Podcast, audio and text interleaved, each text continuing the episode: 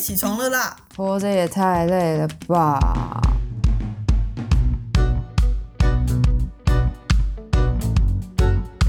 欢迎收听《小岛生存指南》。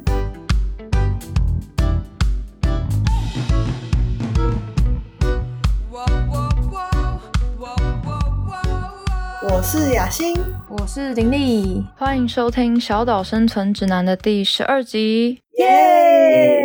每次都要欢呼一下。玲玲好快乐，雅欣不快乐吗？我刚刚的爷爷是比较有气无力的那一种。对耶，感觉你最近是不是很忙啊？对啊，最近工作处在一种有点让人焦虑的情况。哦，因为我这两个月才刚入职新工作，所以我一边要学习如何跟主管相处，然后另外一方面很多事情要重新的学习，要怎么跟伙伴们合作，就还在熟悉当中啦，所以会有一点觉得每天都很满的感觉。所以每天好像有很多事情要处理，是吗？就是除了呃面对新的环境适应，然后还有同事间的合作，然后还有一边要进行工作上的专案啊、计划这些。对啊，然后晚上还要录 podcast。所以最近让你忧心忡忡的事是晚上录 podcast 吗？哎，一方面也是，就觉得回家还要打开电脑。对耶，这样一天都会用好久的荧幕，就看好久的荧幕。但是我之前有当过那个下班就回家耍废的人，然后我觉得我不太喜欢这样的感觉。你是说回家然后就直接瘫在床上，然后当马铃薯吗？没错，一直划手机，然后什么都不用想，然后它是空的。但我觉得那个状况是有点耗竭，就是会觉得那我人生到底在干嘛？就好像只是工作八个小时，好像还算认真。那剩下时间去哪了？所以我就选择投入 podcast，跟玲玲一起晚上熬夜熬起来。其实说到这个哦，就是包括现在在认真的想 podcast 的主题的时候，有的时候也会蛮焦虑的。哦，是哦，所以你是一个容易焦虑的人哦。我觉得看时期，就是像你刚刚讲的啊，如果现在的工作的变动的状况是大的，或者是像我现在在实习的，一开始刚开始要适应环境，但是又是一种被评价的状态，有点像是你的各方面都要去被评分，然后就会有一种啊，好透明哦的那种感觉。然后你又是逃避型人格。不是逃避型人格，是逃避型依附，这是不一样的哦。逃避型依附，好的。如果不知道什么是逃避型依附的话，请回去复习上一集，这是我们的情人节那集。对，没错。那雅欣会觉得自己是一个容易焦虑的人吗？我觉得我可能不太算是。我觉得跟很多人相比，我都不是，因为我就是随遇而安的个性，然后我会觉得。哦，什么事情要来就让他来吧，比较宿命的感觉。呃，如果是你的，就是你的啊；如果你想要逃，在你的命中你也逃不掉的那种感觉。不知道为什么有点老子的感觉，我可以这样讲吗？我是我是。所以林丽在焦虑的时候，你会怎么样去调试，或者是你在学习心理学的过程中有学到什么面对焦虑的小技巧吗？哦，这个就会连接到我们今天的主题。大家应该有感觉到，我们今天想要跟大家谈焦虑这件事。其实前一阵子我在我的 IG 粉专有办一个抽书的活动，那那个时候就是想要推荐给大家叫做《焦虑心解》这本书。然后我觉得它有一些。蛮特别的观点，去重新诠释焦虑，而且我很喜欢他在呃书本翻开的第一页上面有写的两行字，它上面写说，与其问我要怎么才能不这么焦虑，我们应该要问我的焦虑正在告诉我什么。而且他的下一页翻开就直接写了五个字，献给我妈妈。你说作者要把这本书献给他妈妈？没错，我感觉大家妈妈都很焦虑。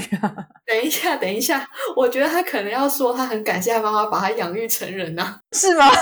然后他写的这本书，原来是我自己投射，是不是？对对对对，我你会不会想太多了？所以我就很喜欢这本书，可能是因为一个自己的投射，这样献给我妈妈。OK，所以这本书《焦虑心解》。他是用心理学的观点去解释焦虑吗？嗯，而且他用一个蛮新的观点，他会将焦虑去区分成叫做假焦虑跟真焦虑。我们等下会再做更详细的介绍。在这之前，就也想问问看雅欣，如果讲到焦虑啊，你觉得焦虑是什么？我觉得焦虑对我来说是一种对未知状态的不安全感。我觉得我现在就会有这种感觉，因为我现在对我的工作还没有完全的掌握，所以我可能会不知道这件事情什么时候会发生。我知道它会发生，但不知道。什么时候？所以我就会有一点焦虑，就想说 这件事情我一直惦记着它，但我没有办法完成它。嗯哼，就会有一种如坐针毡的感觉。哦，所以有一种模糊、不确定的时候，就会让你觉得蛮焦虑的，是吗？嗯，不过每个人是不是焦虑的原因也不太一样。其实我觉得雅欣说的还蛮准的，就是其实，在心理学里面，简单来讲的话，焦虑的意义有点像是。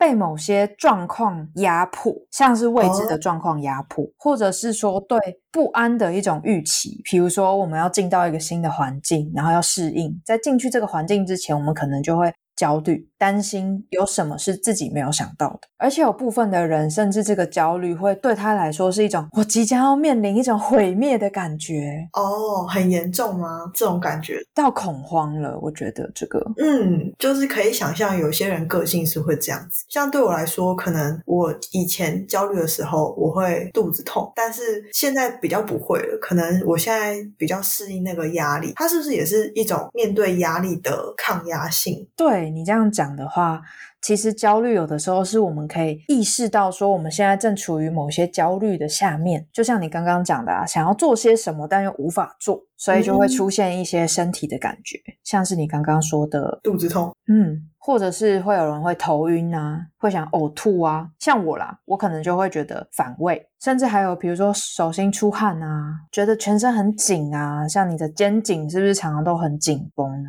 哦，真的会。那所以你刚刚讲到《到焦虑心结》这本书里面有把焦虑分成假焦虑跟真焦虑，它是用什么样的定义去区分这两个不同呢？这本书它之所以用假焦虑和真焦虑来区分，是因为它所谓的真焦虑，是我们真的在生活里面碰到了一些困顿的时候，我们会有焦虑。这叫做真实的焦虑，是因为它有一些问题的核心，或是它有一些事件所造成的焦虑。嗯，那假焦虑呢？它可能就来自于一些呃生理上给你的不安的感觉，由外而内的。呃，比如说我们心跳加速的时候，可能就会觉得有点紧张，但不一定是因为发生了什么紧张的事情让我们心跳加速。就有种因果关系的一个重新去思考这件事，所以它是我们的身体骗了我们自己吗？有点像，有点像哦。所以也许运动的时候心跳加速，然后就开始觉得有点焦虑，有点焦虑。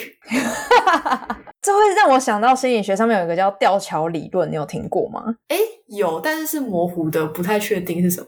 这个模糊有让你感到焦虑吗？没有，我随便。哦。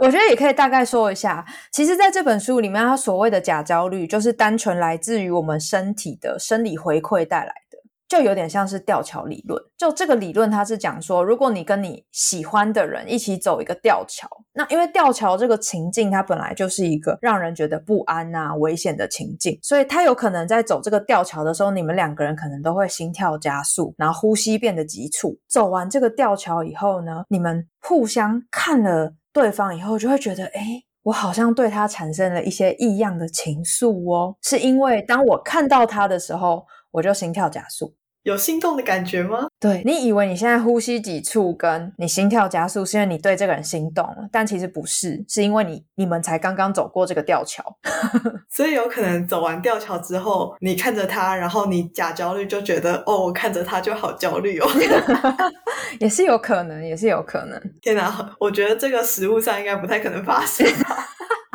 但是的确哦，就是有的时候我们的生理的不舒服的感觉，会带给我们一些有某些情绪的一个错觉。真焦虑的话，其实就是像我刚刚讲的，它可能有一些事件，或是有一些问题，或者你现在正处于某些压力的状况下，其实这个焦虑它是有机会透过努力的方向去缓解的。可是当我们真假不分的时候，我们可能没有办法去区分说，哎，现在我的不舒服的感觉，我的焦虑到底是不是因为有某些问题呢？就会很容易被蒙蔽双眼。嗯。哎，所以我想要问啊，那这样焦虑跟恐慌，它有点像是同一个类型吗？同样的事情吗？有点像是一个光谱吧。就我来看的话，如果以呃像是美国精神疾病诊断手册，像焦虑症跟恐慌症，他们可能有一些不同的诊断。可是我觉得恐慌它可能来的更大。更突然，然后恐慌有一个很重要的特征，叫做他可能他吸不到气，他觉得自己要窒息了。哦，但都会有一些生理上的反应，只是说程度或大或小。是，哎，我刚刚想到一个啊，因为我在想要怎么辨别真焦虑跟假焦虑。我举个例子，如果今天比如说我一直没有倒垃圾，然后我家就堆满了垃圾，然后我妈看到就很焦虑，那这样是真焦虑还是假焦虑？哦，这就要看了。妈妈如果是因为看到垃圾以后，觉得垃圾很脏，会吸引蚊虫，然后蚊虫会造成细菌、病毒滋生，会让大家生病，这可能就是一个真的焦虑哦。那解决的办法可能就是去把垃圾倒掉，然后把家里清好，那这个焦虑可能就会解除。那如果在这个情境是假焦虑的话，但我觉得这个情境本身比较像是真焦虑啦，因为它有一个蛮大的症结点。但有可能是，比如说他一进到屋子里，然后他就觉得臭臭的，然后屋子又很闷，那个空气都不流通，他又觉得天哪，他开始头晕，开始觉得想要呕吐，因此而觉得焦虑。但他没有找到这个源头，那有可能就是他生理带来的焦虑。哦，OK，就是他有可能会怪东怪西，但其实根本就找不到一个确切的原因，那这样可能就会是假焦虑。你有过起床气的经验吗？嗯，有啊。像起床气这件事，你并不是因为你生气，就你真的生气。有可能你今天起床是闹钟响，然后你起床，你就是该起床，然后你可能就会怨天怨地嘛，然后你就觉得别人跟你讲话，你就觉得我不要起床。对，这个人真的是唧唧歪歪的。但其实 简单来说，就是你没有睡饱，然后你可能起来你头晕眼花，这可能就是一种假生气。这样讲。OK OK OK，所以是因为我可能身体的需求没有得到满足，然后造成我心情上不开心，然后大家就说：“哦，你起床气哦。”然后我就更不开心，我才没有起床气呢。同理，假焦虑也是这样。当我们的身体一直不断的营造那种焦虑的感受的时候，比如说。我就是常常要等到最后一分钟才起床，然后赶快要刷牙洗脸，然后可能化妆、穿衣服、整理书包，然后冲出门，这可能就会加深我的焦虑。但明明我是可以有办法去减缓我的身体上的不适的，比如说我早一点起床，然后我可以好好慢慢的吃个早餐，然后好好的穿衣服、上个厕所、大个便，这样 太仔细了吧？那这个就会影响到。当我们可以把我们身体的状况啊调整到自自己一个最舒服的状态的时候，我们就可以慢慢减低我们在生活中那种出现假焦虑的频率。那关于焦虑，我还想要问，那如果今天是，比如说，我不是垃圾堆满屋子，而是只是有一包垃圾在那边。我可能过二十四小时就要去倒那包垃圾，可是我妈就把那包垃圾一直放大、放大的检视，然后引发她的焦虑。那这样该怎么办呢？不过它放大检视，然后有让你造成什么影响吗？就是他会焦虑，但我不会啊，我会觉得那是正常的，本来就会有一包垃圾在那边。嗯哼，所以这就要问，你是想要缓解他的焦虑吗？当你无法缓解他的焦虑的时候，让你觉得焦虑吗？哦，所以有可能就是因为每个人的标准不同，所以那个引起焦虑的症结点或者是条件也不一样。当他满足条件之后，他就会焦虑。可是我可能还没有满足，远远没有满足。对。对，大家会有一个那个叫什么呃阈值吗？是这样讲。嗯，那刚刚聊到假焦虑，还有什么情况会引发假焦虑吗？有几个蛮常见的一个摄取的物质，吼，容易会引发我们的假焦虑哦。哦，是哦，像是咖啡因哦。你是一个习惯有喝咖啡的人吗？不到习惯，但是总是每个月会喝个几次。像我自己是，如果我空腹喝咖啡，然后喝到一定的量，手就会抖。哦，有有体验过。当我的手开始抖了以后，我就会觉得怎么办？现在好像一切都让我觉得。好紧张，那就是一种假焦虑哦。因为其实是你身体某个部分是状态是不舒服的，然后引发那个焦虑的感觉。对对，所以其实我觉得在觉察身体的需求跟心理情绪方面的需求是很重要的，对不对？没错。那刚刚有聊到呃假焦虑了，真焦虑呢？真焦虑的话，我们需要去克服它吗？或者是我们要当遇到真焦虑的时候，我们要怎么面对？真焦虑所带来的影响。当我们让我们的身体都属于一个安适的状态的时候，我们其实就已经减少了很多那个诱发的因子。你就可以把这个焦虑啊视为真焦虑。那真焦虑的作用有点像是它是一个指引，在告诉我们说：“诶，现在不太对劲喽，有事情发生了。”所以这个讯息很重要，有点像是人的动物本能。当你知道危险的时候，其实你的身体会告诉你，所以你一定要是正视这个危险，不然你就真的会有危险。没错，像书里面呢，就有一个例子，就是它是一个黑猩猩的例子。他们有研究发现，就是他们有找那种一群黑猩猩，然后把它们放在一起，他们有发现黑猩猩群里面会有一些焦虑程度比较高的个体，然后他们其实是可以帮助这一群黑猩猩保持一个警戒跟安全。哦。哦，所以当把这些焦虑程度比较高的黑猩猩都拿走以后，这群安逸的黑猩猩就很容易会碰到危险，然后就死掉。哦，那我就是那个安逸的黑猩猩哦。那林立可能就是那个比较警戒的黑猩猩。林立是很凶的黑猩猩，因为他很饿。哦，我以为你会说我不是黑猩猩 哦。如果雅欣是黑猩猩的话，那可以啦，我也可以当黑猩猩。耶。OK，我们回到焦虑。那在面对真焦虑的时候，我们要怎么样跟他们相处呢？哦，我觉得这是一个很好的问题。我很喜欢《焦虑心结》里面，他有提到说，他说倾听真相必须安静，但多数的人会尽一切的努力来避免自自己静止和停顿。其实，在我自己身上就有蛮多这样的例子的，比如说，当我觉得。我停下来，我好像就会感到很害怕。当我们在面对生活的空白的时候，我们就会想要去填满它，比如说找很多的事情做。但有的时候，我们需要花一点时间去感受一下那个空白，甚至是那个慌、很慌的感觉，就会想到，呃，雅欣有没有在路边看到那种很爱哭闹的小孩的经验？有啊，常常。嗯，这个时候可能家长他为了避免小孩继续吵闹，或者是。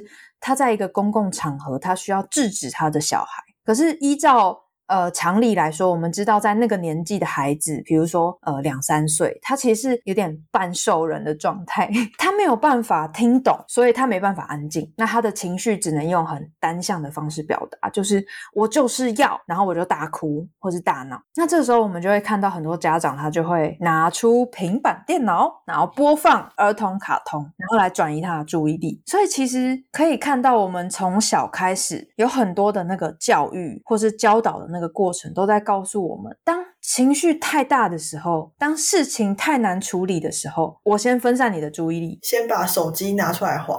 对我觉得，天哪！我吃饭一个人，大家都在划手机，大家都有伴，只有我怎么办？我把手机拿出来划，来度过这个空白。所以从小我们给吵闹的小孩糖果，给吵闹的小孩看电视，很多时候是在告诉小孩说：我没有办法处理你的情绪，你的情绪太大了，请分心。造成我们长大以后会慢慢的觉得说，哎，我好焦虑哦，我好慌哦，我一定要做点什么来缓解这个状况，所以我们就会开始躺在床上滑四五个小时的手机，尤其是现在那个什么 TikTok 滑有没有？对，那真的好恐怖哦，毫无节制，真的，我没有办法容许自己这样子。我觉得，包括从以前上厕所是看杂志啊、看书啊、看小说啊，现在就是划手机。哦，真的，没错。我现在连在办公室，我都已经就是一直在打电脑了。然后，当我要去厕所的时候，我还是会带着手机进厕所。我记得我最近有一次，就是觉得啊，好想上厕所，然后就赶快去上厕所，结果就忘记带手机。然后我后来就把我的那个洗面乳的那个后面的那个文字拿起来读。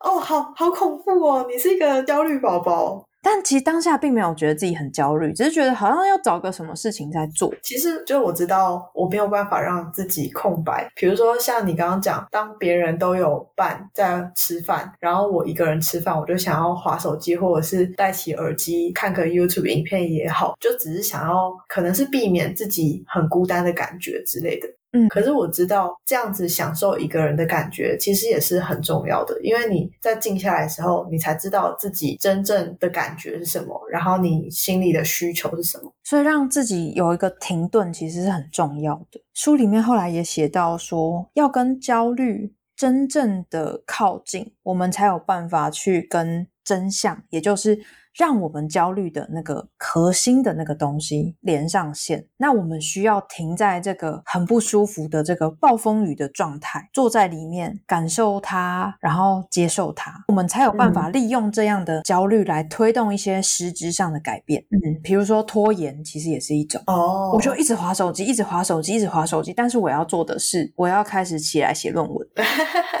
所以通常这个时候，我就会有一些方式让自己可以回到那个当下，开始起身去做。其实我以前有过心理咨商的经验啊，然后有一次我印象很深刻，就是我进了那个物谈室之后，我就用很急切的语气跟心理师分享我可能那个礼拜遇到了什么事情啊，然后我的状况啊，我今天想要跟他聊的事情。但其实他感觉出来的我那个很急，赶快把话说完的那个样子，然后他反而是引导我就是慢下来，然后静下来，然后好好消化一下我的情绪跟我想要说的事情。其实我觉得有时候，比如说你在一个工作的环境里面，然后你在工作状态中，很多事情都是需要有效率的完成，所以你会切换成那个模式。可是其实大家很容易忘记要切回来。当你想要跟自己相处的时候，或者是你真的想要了解自己焦虑的原因、心理的一些议题的时候，其实我们应该要学会能够静下来去检视自己，跟各种情绪，包括焦虑相处。嗯，哇，我觉得这是一个很好的经验分享诶。的确，有的时候我们一下子很急切想要做什么，或是我们满脑子都是什么的时候，其实反而好像会漏掉一些很重要的细节，跟我们活在当下的一个状态。所以听起来，雅欣其实也有做过一些身体的觉察吗？就是回到一个当下的感觉。有我的智商师是这样引导我的，那所以李丽，你在帮别人咨商的时候，你有运用过其中的一些技巧吗？蛮长的，而且我在面对我自己的时候也是，重新跟自己的身体连上线这件事很重要。因为我们刚刚从假焦虑那边就开始讲说，其实身体生理的回馈会影响我们对于情绪的一些感知。我们可以在日常中做一些练习，来帮助自己找回自己的身体感觉，像是。通常我有的时候就会坐在椅子上嘛，然后可能很急躁、很急躁的时候，我就会突然觉得，哎，好像有点不对了，所以我就会先几次的深呼吸，然后感受一下那个气息是怎么去充满我的身体，然后再离开我的身体，这样这气息它到达了我身体的哪个部位，它有没有充满我的腹部等等的，然后我会感受一下，哎，现在室内的温度舒服吗？是我喜欢的吗？还是有点热呢？还是有点冷？再感受一下，哎，我现在坐着的这个椅子是软软的吗？还是硬的？我坐在这个椅子上，我是舒服的吗？那如果是舒服的，哪边让我发现哦，我是舒服的？那哪些部位是不舒服的？我也会去感受一下。我觉得这些简单的方法可以帮助我们，就是先回到身体，然后回到当下，不会一直卡在一个我要干嘛干嘛，我要干嘛干嘛的那种很认知的状态。因为有时候其实你会觉得，哦，我要去做什么事情啊，每件事情都好急哦，我好想要完成这么多的事情，但是却忽略了自己其实需要的可能不是完成那些事情，就是你的身体可能在用另外一种方式告诉你。但是你一直没有去正视它，所以有人为什么可能工作到最后反而是很容易有免疫系统的问题，或者是很容易身体发炎，其实都是因为你一直忽略身体对你发出的讯号，最后它只能用很大的讯号来告诉你。因为小小的你不听啊，所以只好对你生气这样。怎么又想到妈妈？跟你说我不要，你不听，一定要我大骂说我不要，不要再给我了，烦死了才会停，然后很受伤。那在最后，林立，你针对我们这些焦虑人，你有什么生存指南可以提供给大家吗？我想焦虑很重要，它不会是我们的敌人，它反而是让我们靠近内心的一个开端。祝福大家都能够拥有与焦虑和平共处的力量。那我们这一集的小岛生存指南就先到这边，欢迎大家追踪小岛生存指南的 IG，你可以搜寻 Island Life 底线 Official 就会找到我们了。也欢迎追踪雅欣和林丽的 IG 哦，我们都会把资讯放在说明栏里面。有任何建议、疑问，都欢迎留言或私讯告诉我们。小岛生存指南，我们下集见喽，拜拜拜。